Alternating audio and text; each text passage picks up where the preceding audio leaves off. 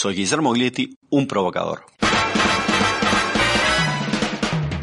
Una de las razones por la que estalló la Segunda Guerra fue la deuda generada por las reparaciones de la Primera. Esta deuda hambrió al pueblo alemán y generó un gran resentimiento que luego capitalizó Hitler y sabemos cómo terminó la cosa.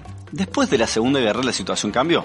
Alemania seguía teniendo deudas enormes, pero en 1951 comenzaron los diálogos de Londres y los aliados le dieron a Alemania una renegociación digna del Papa Francisco extendieron a 30 años del plazo de vencimiento, condonaron a la mitad la deuda, condonaron los intereses, los bajaron y algo muy importante, acordaron que los pagos de la deuda no superarían el 3% de los ingresos por exportaciones. Este acuerdo fue una de las razones por las que Alemania pudo crecer a tasas asiáticas desde entonces y seguramente le habrían dado más facilidades si Alemania lo hubiera necesitado, porque era un tema geopolítico, necesitaban fortalecer a Alemania para competir con el comunismo, con la Unión Soviética y la Alemania Roja.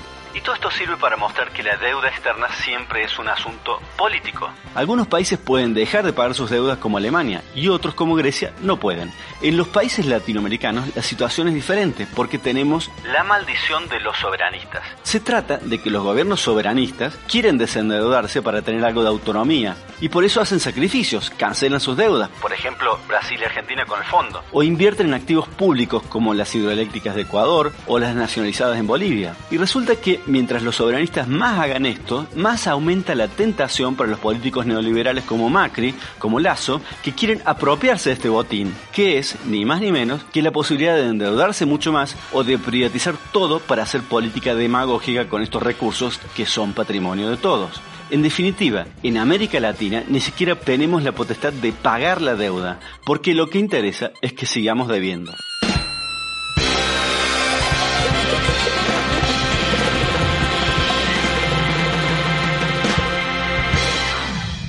Ese es Guillermo Glietti, nuestro provocador, que creo que si sigue así va a dejar de ser provocador y le vamos a llamar más razón que Guillermo Glietti. Le vamos a cambiar el segmento, ¿no? A, a, a, este espacio porque yo diría que está perfecto, ¿no? Mejor imposible. Creo que un término, ¿no? Es, es la deuda eterna. Lo que te interesan eh, no es deuda externa, sino es deuda, deuda eterna y bueno, es el debate en la Argentina. Creo que este debate lo tenemos que tener eh, pronto, más pronto que tarde.